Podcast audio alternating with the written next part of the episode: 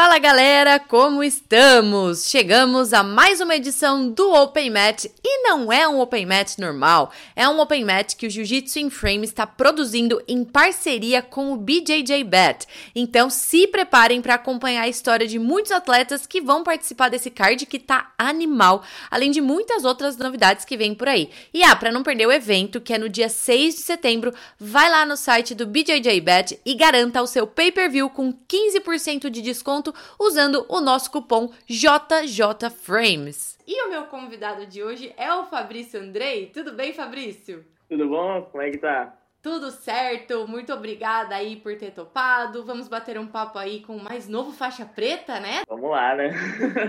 Meu! Estrear essa faixa preta aí. Exato! Me conta como que foi isso. Você recebeu a faixa preta, você já estava esperando? Como que foi isso?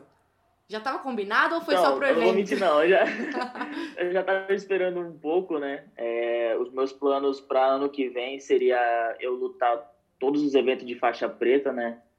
E, e aí a gente, eu conversei com, com os meus professores, né? E aí eles optaram por me dar a faixa preta, né?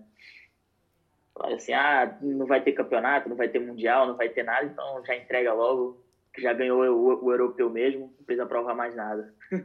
Sim! E é bom que assim, é que agora não rolou nada de mundial, da IBJJF, só agora vai rolar Sim. o PAN e tal.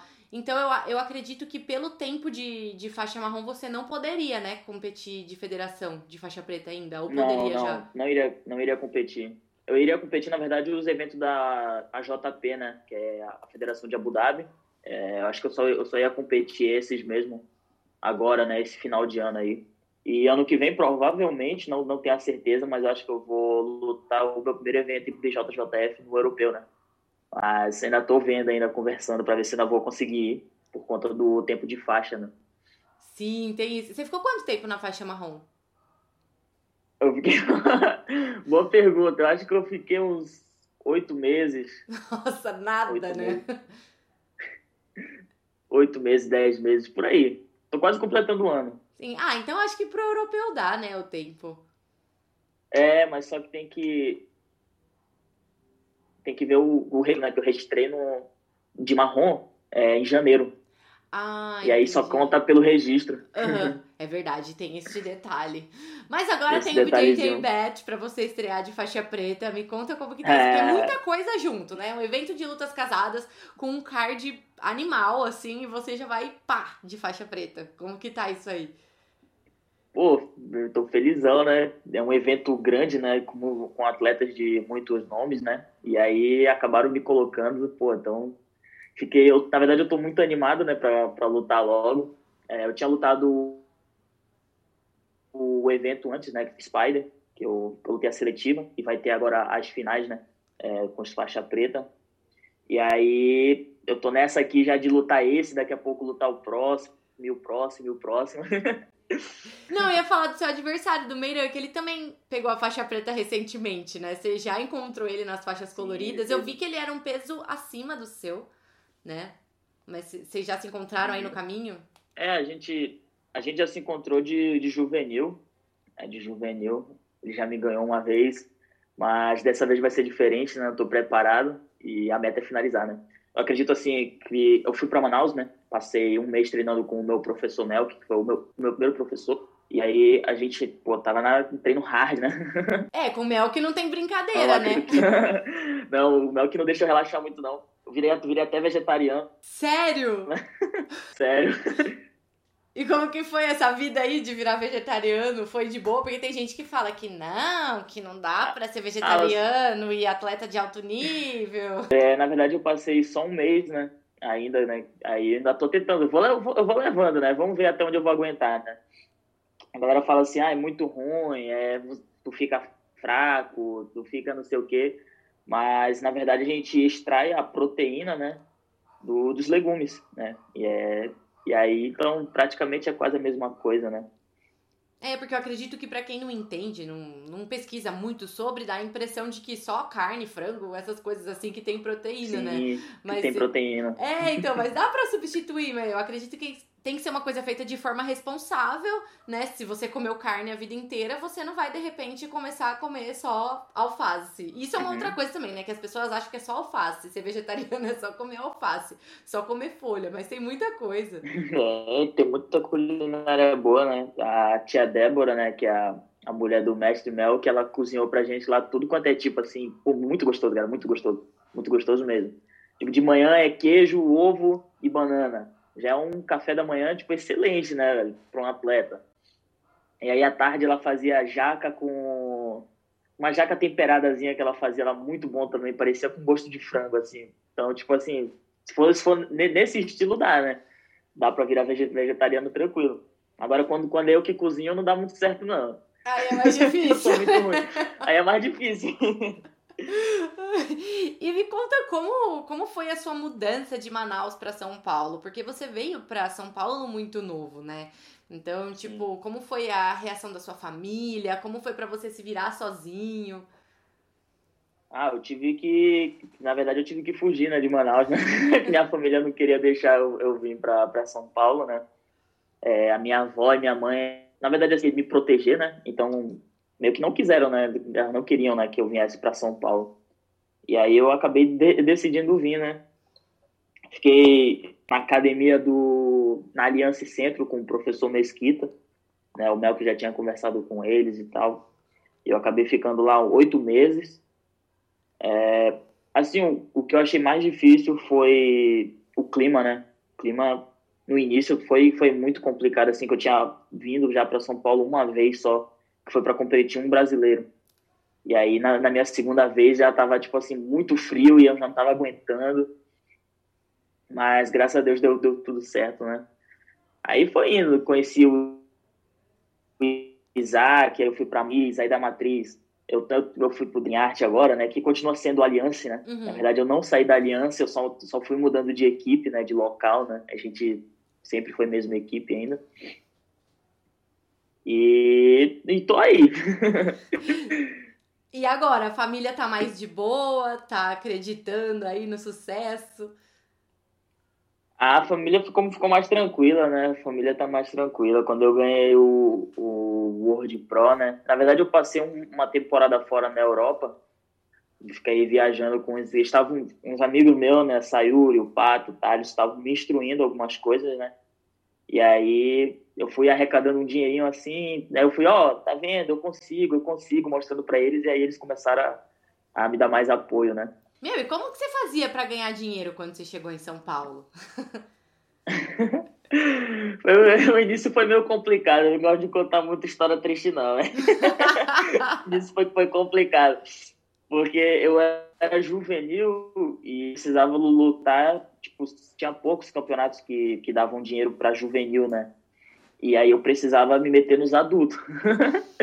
então eu era um juvenil que lutava de adulto. E tentava conseguir, às vezes eu ganhava, às vezes perdia, mas fazia parte. Ficava para passar fome, passava um pouquinho, né? Todo mundo já, já passou por isso também. Sim, com certeza. Não gosto de contar muito essas histórias tristes aí, não. Melhor assim, né? Vamos focar no lado positivo da coisa. Me fala o, o, que você aprendeu lutando como adulto, ainda sendo juvenil, agora que você é efetivamente adulto, eu acho que isso faz muita diferença, né? Então, qual foi a maior lição que você aprendeu nesse tempo? Assim, eu não senti muita diferença, não. Meu Deus, o moleque nasceu pra fazer muita força. diferença, não. Já, é, eu já, eu sempre fui, eu, já, eu sempre tive um físico, um físico bom, né? O, professor Melk, né? O meu mestre, ele fala assim que eu tenho um, o shape dos deuses, né? A genética dos deuses. Que é tipo assim, eu sempre, na verdade, eu sempre fui, eu sempre fui de, de me alimentar mal, né? Fui de comer bolacha, muito açúcar Aí chegava no final de semana era sorvete com leite condensado e bolacha. Isso até ano passado, né? Tipo assim, lutava o Mundial e fazia isso. Até mesmo antes do Mundial eu fazia isso, né? Duas semanas antes eu fazia isso. E aí, quando eu fui para a Europa, né, em Portugal, o professor Mel que acabou ficando comigo, né?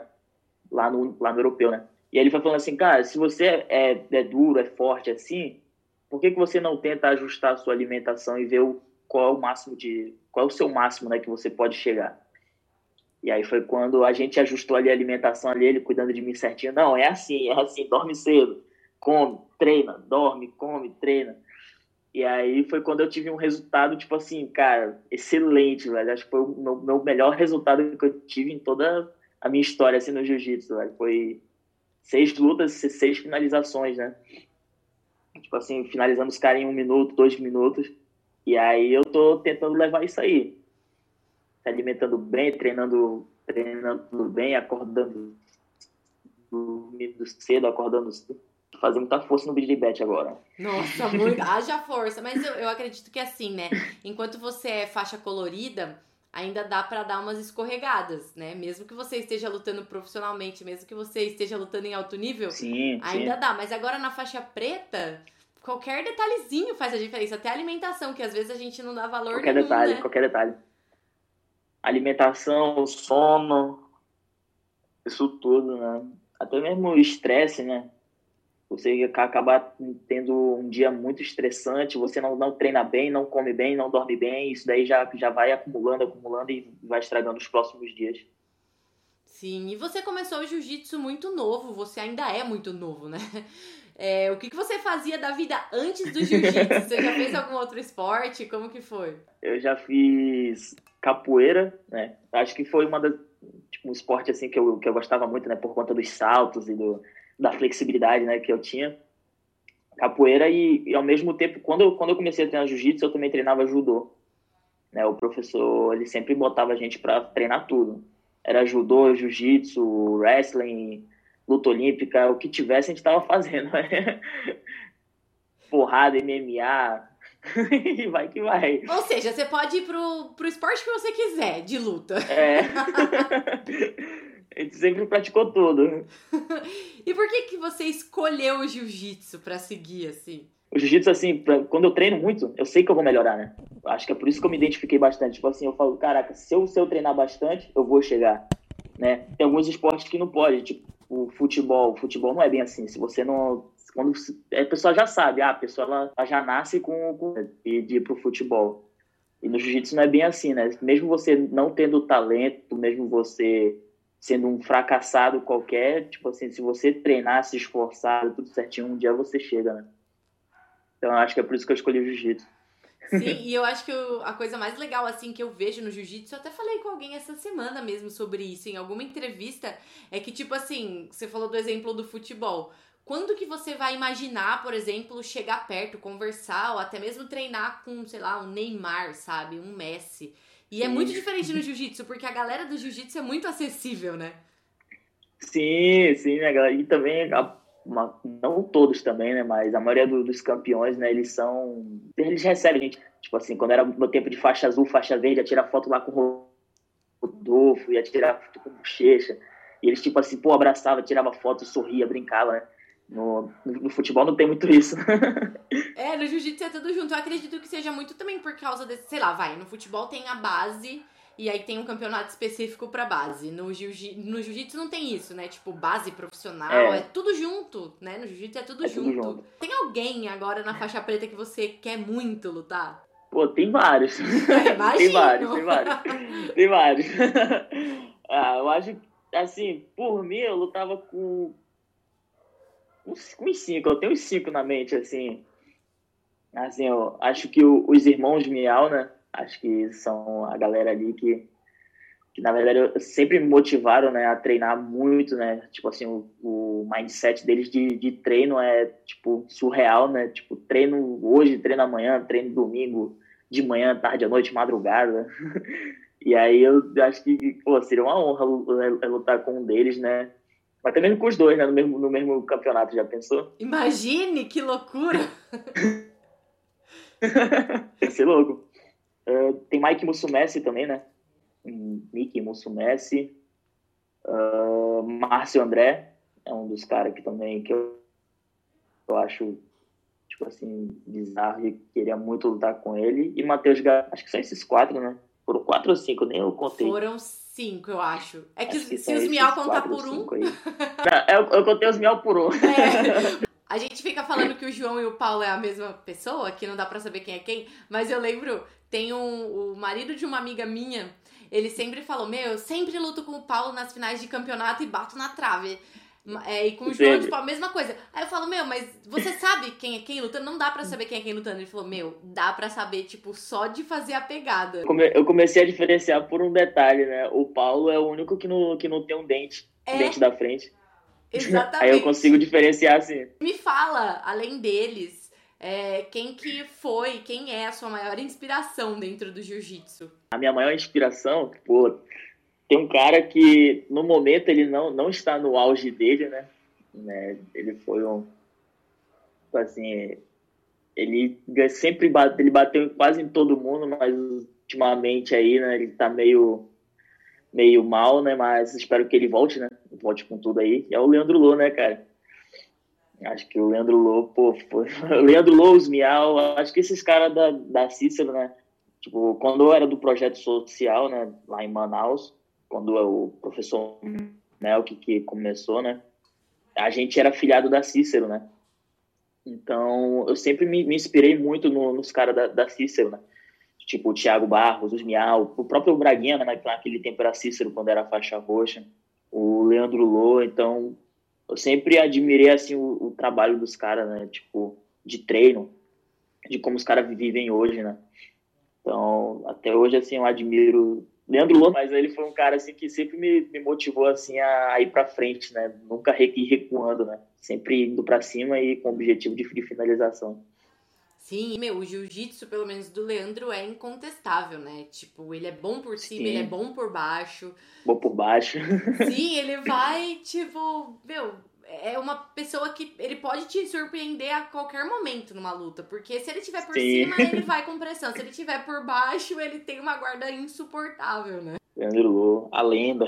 E agora, você falou, né, que você começou no projeto social e tal. Como é que você chegou até esse projeto? Como é que você começou a treinar jiu-jitsu? Na verdade, quem, quem começou no, no projeto, né, foram os meus irmãos, né? Era um projetozinho atrás de casa, na verdade, né? Tipo assim, passava, atravessava duas ruas para trás, assim. E aí já, já chegava no, no projeto Nandi. Então, foi os bons que começaram, né? O menorzinho, que é o Danny, e tem o maior, né? Que é o David. E aí eles começaram e eu estava treinando capoeira, né? Eu falava, nunca vou treinar isso, isso é muito chato, muito escroto, não gosto, não gosto. Fiquei nessa. E aí foi quando a minha mãe me levou para conhecer o treino, né? Para conhecer lá a academia, né? E, assim, eu era uma pessoa muito. Como é que eu posso falar? Muito ruim, né? Não, não ruimzinho, assim, né, do esporte, né? Era, era ruimzinho, assim, de ruim mesmo, ruindade, assim, de querer machucar. O professor até, ele até queria me tirar do projeto, cara. Mentira! Ele queria me, me tirar do projeto. Ele queria me tirar do projeto porque eu, eu queria machucar os outros, assim, em treino, né? Hoje eu não tenho tanto isso, né? Ainda tenho um pouco, não, brincando. ainda machuco meus amigos, mas é na amizade. mas ainda machuco bem pouquinho, assim. Não, eu tento me controlar bastante, assim, eu acho que eu já, me, já cheguei ao ponto de controlar tudo, assim, ó. tem que acontecer uma... não é assim, não. Tem que acontecer uma coisa tão grande, assim, uma cagada, assim, pra, pra eu começar a me irritar, né, na hora do treino. Mas, então, aí ele eu comecei a treinar e tal, começava a querer machucar os, os meus parceiros de treino, né. Eu fiz até um post, né, falando sobre isso aí, eu tinha muito ódio no coração. E aí o professor, ele chegou para mim e veio conversar comigo, né? Pô, por que tu é assim? Né? Começou a conversar. Falei, ah, não sei o que e tal. Chegou a um ponto assim. E ele acabou não, não me tirando do projeto, né? E, a gente acabou virando amigo. E aí a gente foi levando essa amizade aí. Aí eu comecei a fazer mais amigos tipo, com, com os meninos lá. Que antes eu não tinha, né? eu, era, eu era sozinho. Até a minha passei acho que um ano e meio de branco, eu acho. Aí, quando eu peguei minha verde, assim, eu já comecei a fazer amizade já com os meninos. Com o Mica, com o Diogo, com o Natanael, com o Guilherme. E aí eu fui, fui começando a, a, gostar de ter amigos e tô aí, sendo feliz, assim. Antes você só tinha inimigos, no caso, né? Em que momento que você parou de ter ódio no coração? O que, que você acha que te fez parar de ter ódio no coração? Então, acho que foi as, as pessoas, né, que estavam ao redor ali, assim, tipo, eu queria machucar elas, mas elas sempre me retribuíam com, com sorrisos, né? E aí eu acabei ficando assim, pô, por quê, né? Porque quando assim, o meu motivo, né, tipo assim, de querer machucar, né, as crianças antes, né, era tipo assim, era sentir elas, tristeza delas, entendeu? Mais ou menos isso. E aí quando eu, eu tacava elas na parede assim, elas voltavam com mais raiva ainda, e começava aquele treino de porrada.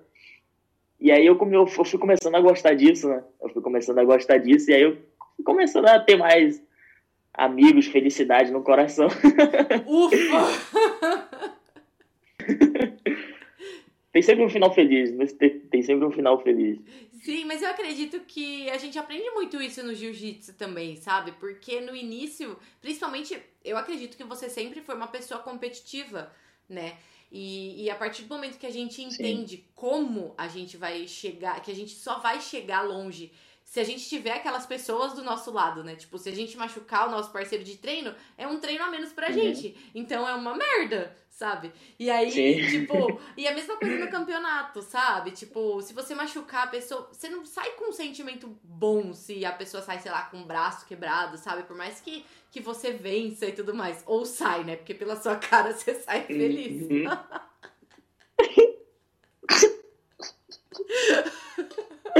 Não, não saio com.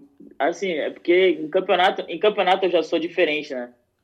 E, assim, eu não, eu não tenho mais isso, né? Graças a Deus, né? não tenho mais isso. Mas em campeonato eu tento acumular toda aquela raiva, né? Aquele, aquele sentimento. Não, não é um. Tipo assim, ódio não é, não é um sentimento ruim, né? Tipo assim, a gente tem que saber como usar esse, o ódio, né? Tipo assim, na hora de fazer a força. Tipo assim, eu vou dar um armlock e o cara tá, ele tá segurando mão com mão. Se, se, eu, se eu não tiver um pouco de raiva ali de né, de força ali para puxar com tudo, assim, eu, eu, nunca vou conseguir, né? Se eu for querer só, ir só na técnica, tipo, ah, pega aqui, não, não vai, entendeu? O campeonato não funciona assim. Muito menos, né? Então, tipo assim. Pô, ninguém tá de bobeira. Então, tipo assim, eu comecei a canalizar esse tipo de ódio, né, pra, pra competição, né? E, e pô, tô tendo e, e, às vezes eu me desligo até, né? Às vezes eu me desligo, tipo assim, eu posso até machucar alguém, eu não posso gostar, mas no momento eu tô com, eu tô com sentimento, tipo, tudo nulo, não tem nada. Não fico triste, não fico com raiva, não fico alegre, não fico nada. Uhum. Fico só sério. fico, tipo, desligo, desligo, apago a mente. E quando acaba o campeonato, aí sim eu vou me ligar, entendeu? Eu falo, puxa, mas machuquei o cara e tal, deveria fazer isso. Mas na hora eu não sinto muito, não. sinto muita pena, não. É, porque na real, na hora, cara, quem é que tá pensando nisso, assim, né? Eu acho que na hora você tá lá, você tá pensando no título, entendeu? Então, tipo, machucou, é. momento, você não consegue nem digerir naquele momento, né? Sim, a gente acaba uma luta e já tá pensando em outra já. Então, tipo, a gente nem liga muito pro, pro que aconteceu ali com, com um amigo ali, né, que tava lutando contra, né? Sim, exatamente. Mas tudo bem. Então não tenha ódio no seu coração, tá bom? pouquinho, tem um pouquinho. Tem, tem que saber canalizar, tem que saber canalizar. É isso, é um ódio do bem. É um ódio do bem, um ódio do bem. Isso, melhor. Um ódio do bem pra gente. Isso. e fala uma coisa, você ficou aqui em São Paulo por bastante tempo e aí para você pegar sua faixa preta você decidiu voltar para Manaus e ficar lá com o Melk e tudo mais. É, me fale sobre a sua relação com o Melk. Ele foi, tipo assim, digamos assim, ele foi o meu primeiro professor, né? E, pô, ele foi um, um pai para mim, assim, sabe? Na verdade, eu, eu, nunca tive muito vínculo, assim, com a minha família, né? Por conta deles não entenderem um pouco dos meus sentimentos que eu tinha, né? Naquele tempo. Então, tipo assim, o Melk, por ele ser da polícia, ele entendia um pouco como funcionava, né? A cabeça, assim e aí ele começava, ele me entendia, eu conversava com ele, ele, me, ele sempre me, me entendia, assim. Tipo assim, se fosse outra pessoa que, se eu tivesse falando assim, pô, eu tô com isso, tô com aquilo, outra pessoa ia, ia me julgar. Tipo, ia falar assim, pô, tu tá sendo escroto, tá sendo isso, tá sendo aquilo. Ele não, ele me entendia, ele conversava comigo. E até hoje, né? Até os tempos de hoje, desde da minha branca, a gente sempre manteve contato, ele viajando para os Estados Unidos, eu aqui no Brasil, ou quando eu estou nos Estados Unidos, ele está aqui no Brasil, a gente sempre conversou. E, assim, ele, ele sempre foi um, ele, ele sempre foi um pai para mim, né? O, o Mel, que ele sempre cuidou de mim, sempre me mandava mensagem perguntando como eu tava. Até, até mesmo quando eu tava em São Paulo, né? E o tempo que eu tava aqui, quando eu cheguei, ele tava nos Estados Unidos. Tava com, com tinha levado o Mico, o Diogo, tinha levado alguns meninos, né? E, e, eu fiquei em São Paulo por conta do meu visto, na verdade. A, a minha chegada a São Paulo, né? Era só para tirar o visto e ir para os Estados Unidos, mas acabou dando tudo errado. Meu, meu visto foi negado três vezes. Três aí... vezes? Puta merda! três vezes. Nossa! e aí. Então, a minha chegada, a minha chegada em São Paulo foi tipo assim, foi uma coisa que eu mesmo decidi na hora, né? Ele falou assim, cara, volta para Manaus e a gente vai tentando de novo. Eu falei, ah, eu já tô aqui, eu vou ficar aqui. foi, foi mais ou menos isso. Mas, pô, sou grato demais a ele, assim, sempre me ajudou muito, né? Brabo ele, né? É tratamento de choque com Melk, né? Ele já foi mais, ele já foi mais. A gente tava, quando eu tava lá, a gente tava conversando, né? Que tinha alguns alunos que, que não estavam indo treinar, né? Tipo, ex-alunos, né? E aí ele falou assim: Eu entendo vocês, eu sei que vocês têm um pouco de trauma de mim. hoje ele tá mais. hoje ele tá mais amigo, hoje ele tá muito amigo. Eu fico imaginando como ele trata o Mika e como ele trata a filha dele. Esqueci o nome dela agora. A Samir. A, Sa... a Samir. É, imagine só. Já, ele, já foi, ele já foi pior, já foi pior, pode ter certeza. E aí você tá na Dream Art agora, você treina bastante com o Isaac e tudo mais. Como que é a sua vida hoje? Onde você mora? Porque por um tempo você ficou aí, morando em academia e tal. Onde você mora? Como uhum. que é a estrutura que você tem? Ah, eu tô morando... Eu tô morando, né, atualmente. Na verdade, eu tô, eu tô aqui na casa da minha, da minha mulher, né? Que agora eu sou casado. Brincadeira. Mas já, já é. Fala pra ela entender como que já, é já. casamento. mas eu tava morando no Brooklyn, né? Ali perto do, do CT, mas eu vou, eu vou começar a me mudar pro CT, eu acho que vai, vai ser melhor pra mim. Né? Tem mais acesso mais rápido ali pro os treinos, não com aquela preguiça, né? Se eu for morar em outro lugar. E se eu for morar em outro lugar, eu preciso arranjar um lugar que seja na frente do, do, da academia, né? Do CT do Dream Art. Porque senão me atraso todo. Mas qual que é? Você tem preguiça às vezes de treinar? Você não é aquela pessoa que tipo acorda cedão ah, e vai não é, acelerar? Não é, não é preguiça. Não, não é, não é preguiça, assim, né? na verdade não é preguiça. Chega a ser, tipo assim, um, um cômodo, né? Tipo, o treino é 8 horas. Eu, eu quero acordar 7 e meia, entendeu? Eu não acordo 6 e meia para me preparar, para tomar aquele carro. Eu acordo 7 e meia. E aí tem 10 minutos para tomar café, 10 minutos para tomar banho. Aí 10 minutos andando até, até a academia e eu chego. Ainda mais em São Paulo, né? Que, tipo, é tudo muito muito longe uma coisa da outra. Assim, é. Trânsito. Nossa, São péssimo. Paulo é complicado demais. Em Manaus é 10, tipo, duas, três horas eu rodo Manaus toda de carro. São Paulo não é, não é, bem assim, não. São Paulo, às vezes, é duas horas para você chegar num lugar que é 10 quilômetros. Bom, mas então é isso. É. é isso. Tem mais alguma coisa que a gente não falou aqui? Fique à vontade se você quiser falar. Tô bem. Tá bem? Eu tô bem. Tava nervoso? Que, Tava nervoso? Demais,